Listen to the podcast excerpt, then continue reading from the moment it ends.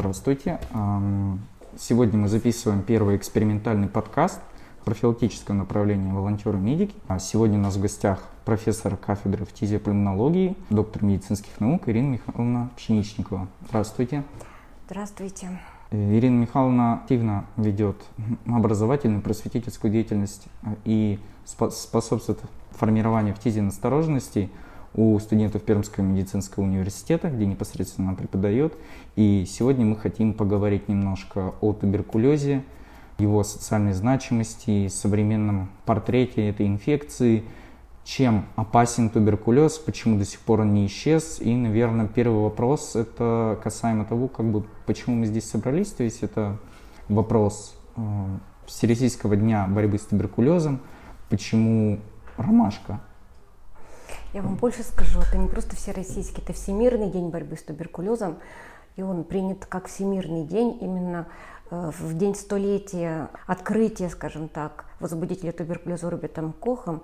24 марта 1882 года он сделал доклад на заседании Берлинского физиологического общества. И в день столетия Всемирное здравоохранение объявило этот э, день именно таким – Всемирным днем борьбы, борьбы с туберкулезом, поскольку э, необходимо было и сейчас, и тогда обратить особое внимание на эту проблему, э, не просто медицинскую, а социальную проблему. Туберкулез стал э, не просто болезнью, а он стал определенным социальным явлением и культурным явлением. Вот поэтому 24 марта и в ближайшие дни мы туберкулезу посвящаем очень много времени. Чем же опасен туберкулез и почему человек все еще на протяжении всего, получается, своей эволюции идет в ногу с этой инфекцией? Ну, пожалуй, да. Э, туберкулез э, – такая инфекция, которая, э, ну, пожалуй, единственное заболевание, которым занимаются институты, кафедры, которое становится глобальной проблемой человечества. Ну, пожалуй, только еще ВИЧ-инфекция добавилась к туберкулезу. Почему так сложилось? А, это сложилось очень давно, и сколько человечество болеет туберкулезом, вероятно, столько оно и будет болеть. Эволюционно у человеческой иммунной системы сформировалась толерантность к микобактериям туберкулеза.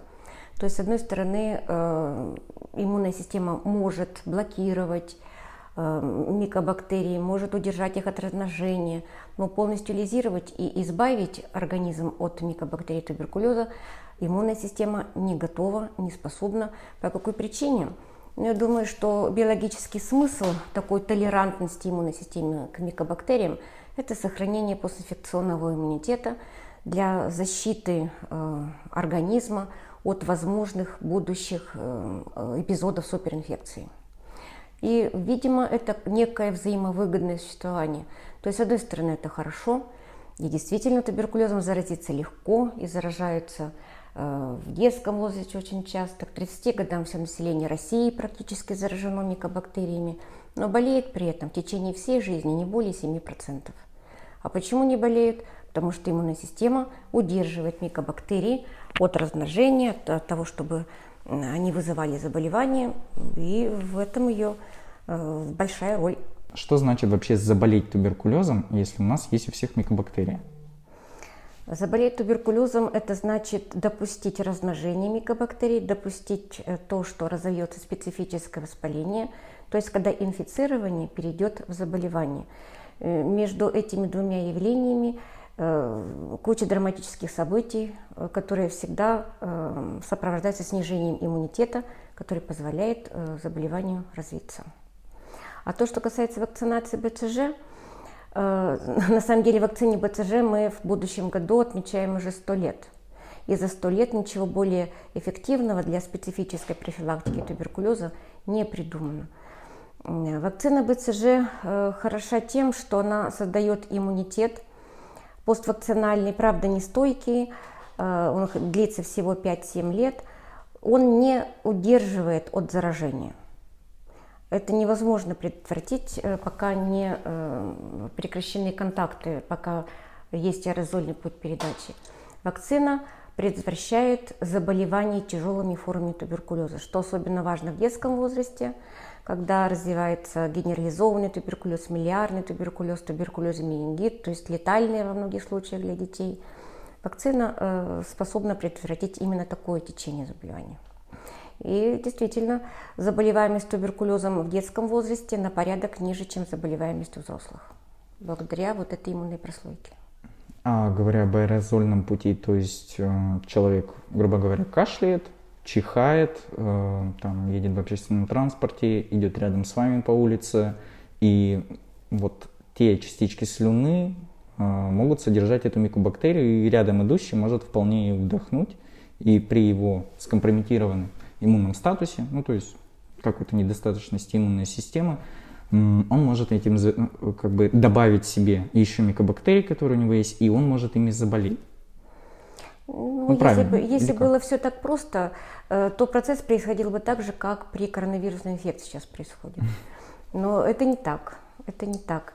Это инфекции разные, хотя пути передачи вроде бы и похожи, аэрозольные пути передачи. Э, благодаря тому, что есть э, поствакцинальный иммунитет, у тех, кто инфицировался раньше, есть постинфекционный иммунитет, однократное, незначительное, недолговременное вдыхание аэрозоля, содержащего микобактерии туберкулеза, не приведет к заболеванию. Э, входные ворота надежно защищены. Здесь ведь у нас баланс сил. С одной стороны, микобактерии, длительность, доза вот этого микобактериального аэрозоля – вирулентность самих микобактерий, на другой чаше весов э, резистентность организма человеческая. И э, что, э, что перетянет? Если иммунитет достаточен, доза микобактерий поступает эпизодически, кратковременно, вирулентность их невелика, заболевание не произойдет. А если организм ослаблен и доза инфицирования достаточно длительная, например, ребенок проживает в очаге туберкулезной инфекции – Естественно, что риск заболевания значительно выше, даже при наличии вакцинации ПЦЖ. А очаг туберкулезной инфекции – это уже то, что, например, это какая-то социальная площадь, где живет человек, больной туберкулезной инфекцией, а, в активной форме. Активная форма – это означает то, что он Э, выделяет, ну, выделяет микобактерии, опять же, наш подкаст слушают, и он ориентирован больше на немедицинский профиль, и некоторые, некоторые моменты просто дополнительно поясняем, чтобы люди, ну, как бы понимали, о, о чем мы говорим, и не выключали нас. Хорошо, туберкулез распространен повсеместно, где есть социум, а за рубежом, если БЦЖ, э, пустят ли нас БЦЖ за рубеж, если мы захотим посетить какие-то страны, и где и куда не пустят? Э, прививка БЦЖ э, в большинстве стран с развитой экономикой ставится только по показаниям, только в группах риска. А поголовная вакцинация БЦЖ э, далеко не во всех странах проводится. Как правило, это те страны, которые раньше входили в состав Советского Союза, там еще сохранился такой же подход педиатрический к массовой иммунизации, к массовой профилактике и защите населения. А, но э, такого вот э, социально ориентированного подхода сейчас мало где встретишь. Еще поголовная прививка есть в Индии. Э, некоторые страны Африки, например, Зимбабве, тоже своих новорожденных прививают вакцины БЦЖ. Но охват, он не настолько велик, как это в России происходит. С, вакцин, с, с наличием вакцинации БТЖ, конечно, можно ехать куда угодно. И к нам в Россию приезжают. Э, к сожалению, мы ни с кого не спрашиваем вакцинации БЦЖ. Эти случаи туберкулеза, которые возникают у приезжих из стран без туберкулеза, нет бремени туберкулеза, часто заканчивается в наших стенах развитием э, туберкулезной инфекции. Поэтому вакцинация, она важна. Э, но ее нигде не включают в какие-то э, обязательные условия для посещения каких-либо стран. А бывает ли такое, что, например, люди из-за рубежа приезжают к нам за вакцинацией БЦЖ дополнительно?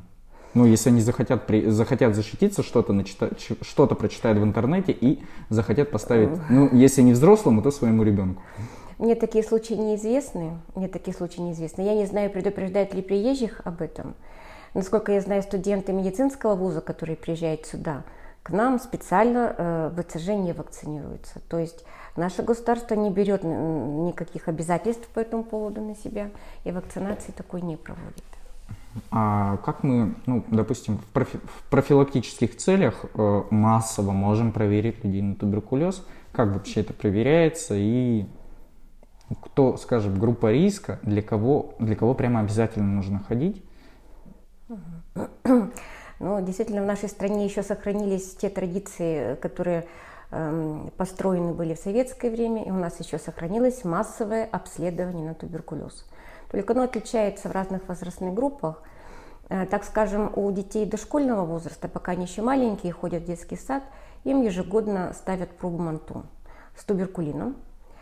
А когда ребенок идет в школу, то аллерген меняется, и им ставят пробу с, туберку... с аллергеном туберкулезным рекомбинантным, который имеет коммерческое название Дескин-тест.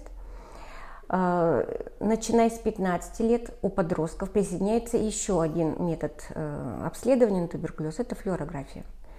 Э, таким образом, с 15 до 17 лет подростки и два метода им применяются для э, обнаружения у них туберкулеза своевременного, и это оправдано – у, тубер... Э, у подростков туберкулез развивается быстро и часто протекает неблагоприятно, ну, вот из-за всех этих гормональных взрывов подросткового возраста, переходного возраста.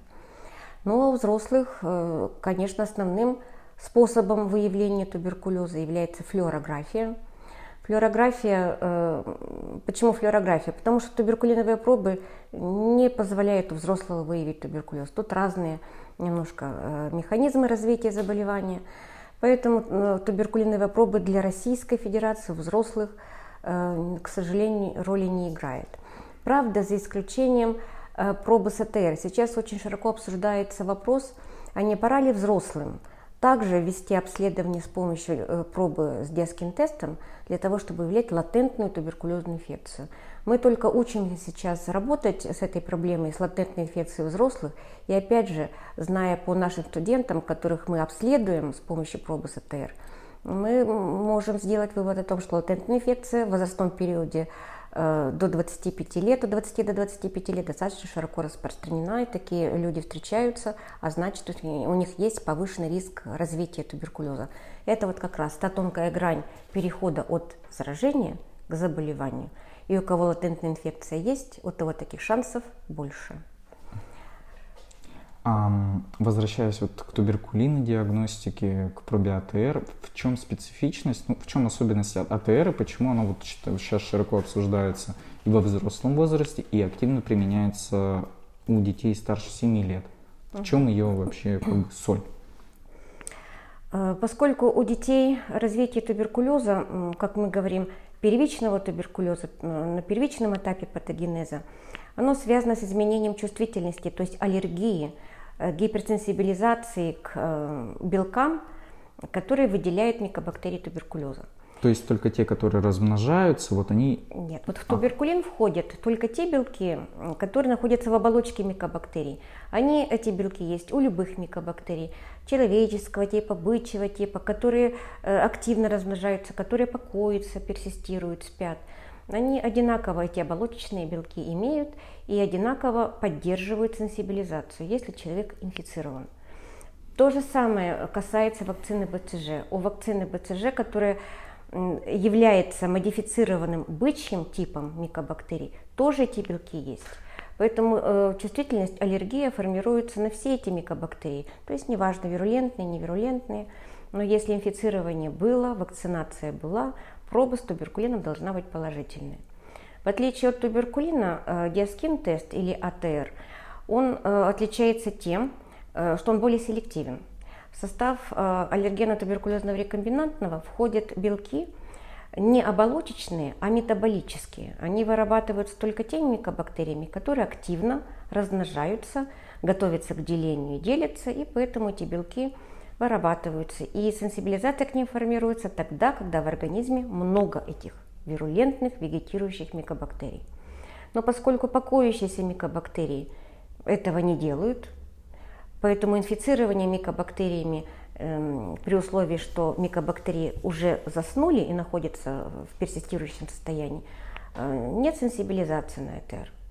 Если человек лечился от туберкулеза и вылечился, у него тоже нет этой, этих э, размножающихся микобактерий и не поддерживается аллергия к ним. Вот поэтому э, чувствительность э, в кожных пробах с АТР позволяет различить Пост, э, скажем, туберкулез, не туберкулез, активный, неактивный туберкулез. Э, это поствакцинальный иммунитет или постинфекционный, поскольку после вакцинации э, тоже нет чувствительности к КТР. И в этом очень выгодное свойство этого аллергена. Вот, допустим, тоже многие отказываются ставить АТР своим детям, э, выбирают в альтернативу квантифероновый тест и тест под тест. В чем их особенность? Ну, изв... ну тест под тест, э, они, мне кажется, в пробирках же происходят, то есть не э, в коже человека. И почему, допустим, он как альтернатива не используется у нас на территории России, и во многих поликлиниках ну, врачи участковые, они часто недовольны таким вот результатом.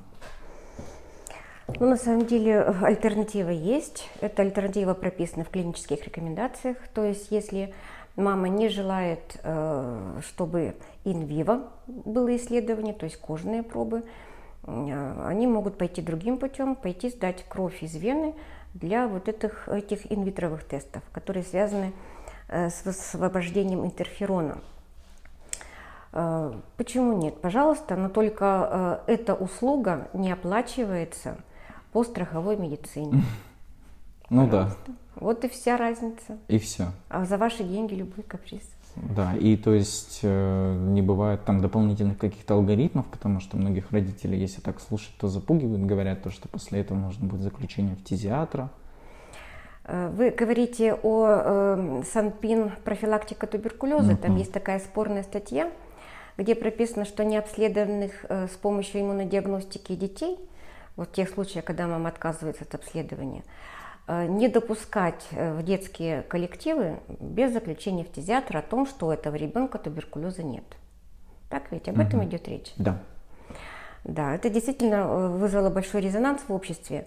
Э, э, здесь вступают в конфликт интересы э, личности, интересы одного человека и интересы социума, интересы общества.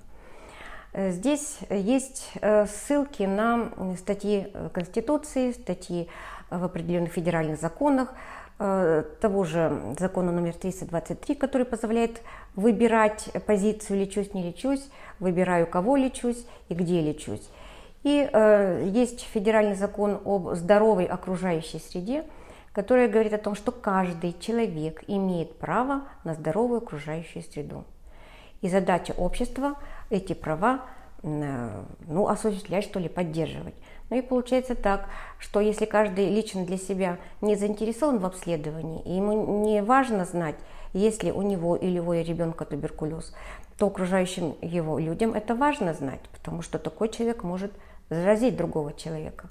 Если бы в детский коллектив, допустим, необследованного ребенка с туберкулезом, и такое же случалось, то инфицироваться могут другие дети в этом коллективе, кто же будет в этом виноват.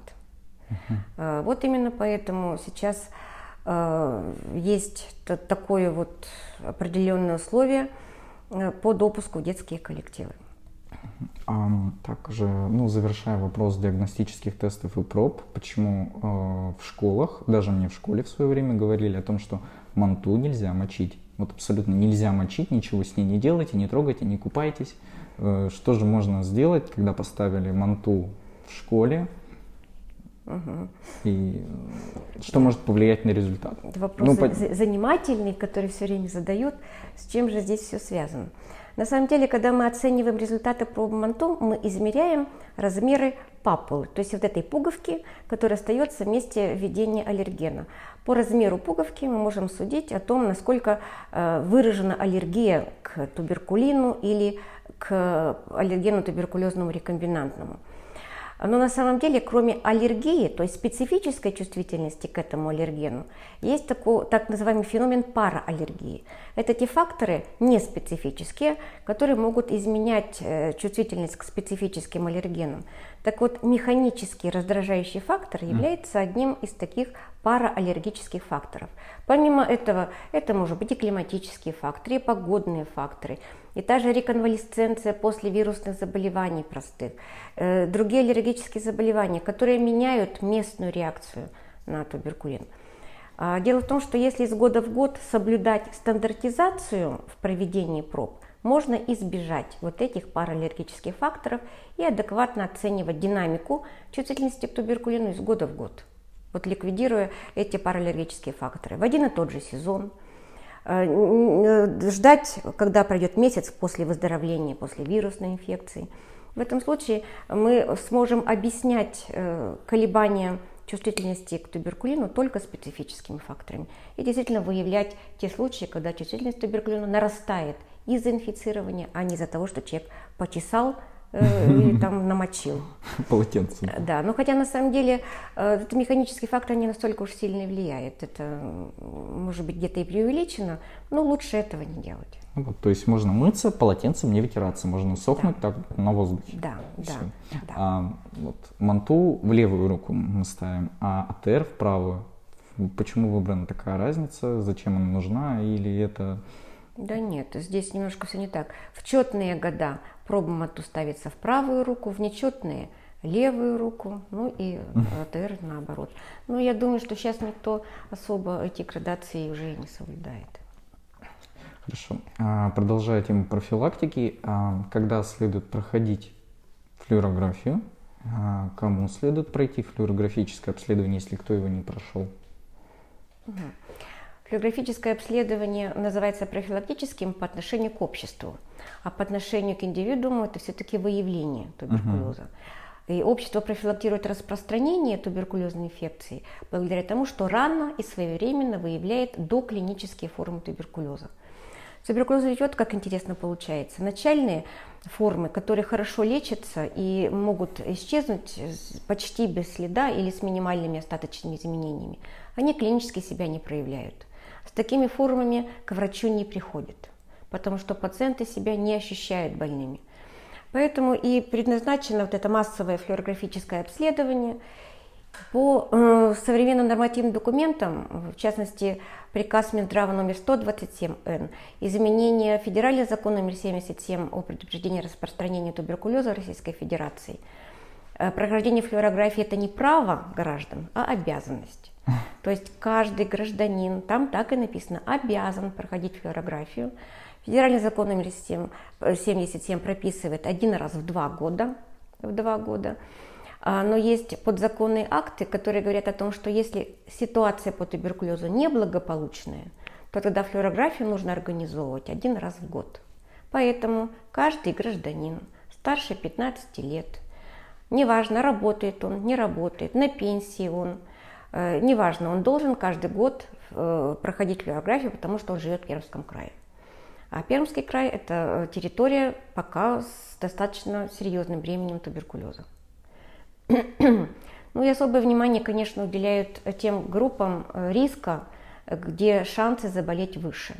Это пациенты, страдающие сахарным диабетом, язвенной болезнью, неспецифическими заболеваниями легких, хроническими, такими как хронический бронхит, предположим, бронхокотическая болезнь, ну и так далее. Кто болеет, тот знает. Так вот, э, шансы заболеть у таких людей, конечно, гораздо выше. Ну и тем более при э, наличии ВИЧ-инфекции.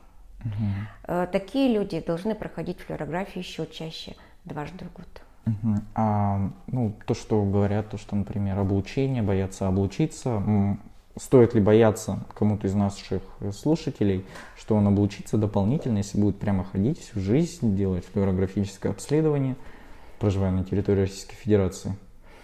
Да, тоже такой миф ходит. Э, действительно, мифов много, которые приходится развенчивать. Э, что здесь нужно сказать? Изначально флюорография, э, вот технологически, это фотографирование люминесцентного экрана, который светится под воздействием рентгеновских лучей, прошедших через тело человека.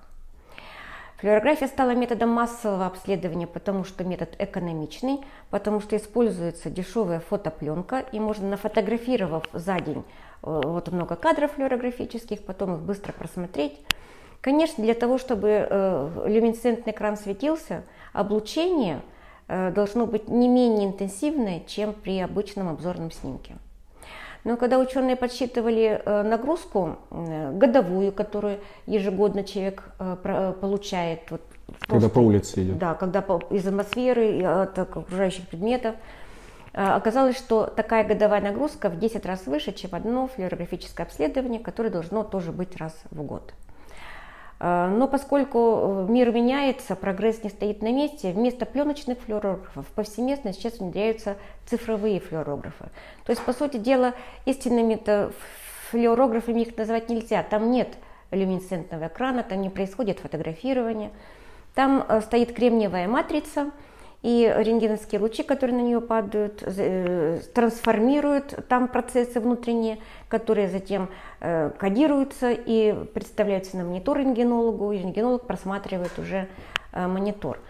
Так вот, кадр на мониторе. Так вот, облучение при низкодозовых флюорографических обследованиях, вот этих цифровых, в 40 раз ниже, чем при пленочной флюорографии это, э, конечно, достижение. Это настолько незначительное облучение, что оно в сотни раз ниже, чем годовое облучение, которое человек э, получает естественным путем.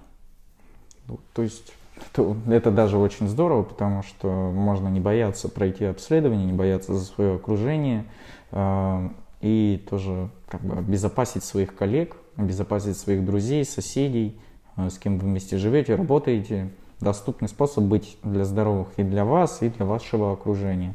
И, наверное, подводя итог, вот говоря уже о том, что флюорография действительно должна быть доступна для всех во всех регионах, то есть э, на основании всех законов о формировании здоровья нации, э, можно ли узнать, где в Перми, ну, допустим, можно пройти сейчас флюорографическое обследование, и есть ли какие-то акции, посвященные э, в рамках Всемирного дня борьбы с туберкулезом в Перми?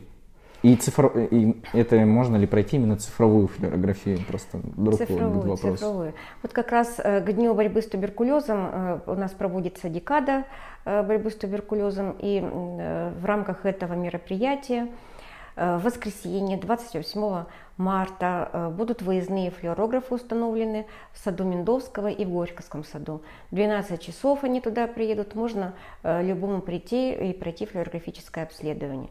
Но по сути при любом регеновском отделении э, многопрофильных поликлиник по месту жительства можно пройти флюорографическое обследование. Ну, все это традиционно, все это рутинно. Угу.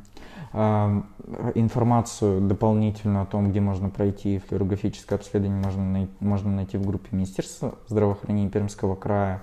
И мы также в группе волонтеры медики выложим адреса, где можно будет э, пройти данное флюорографическое обследование. А, ну, на этих словах мы хотели попрощаться, поблагодарить Ирину Михайловну, то, что нашли время, пообщались с нами, рассказали и ответили на несколько вопросов. Было безумно интересно. Э, наш действительно самый первый опыт такого общения. Большое вам спасибо и ну, до новых встреч. Приглашайте. Всего доброго.